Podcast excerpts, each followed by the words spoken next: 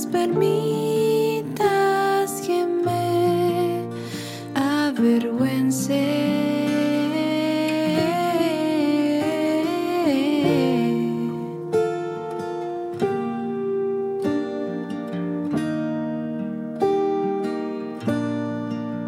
En tu justicia.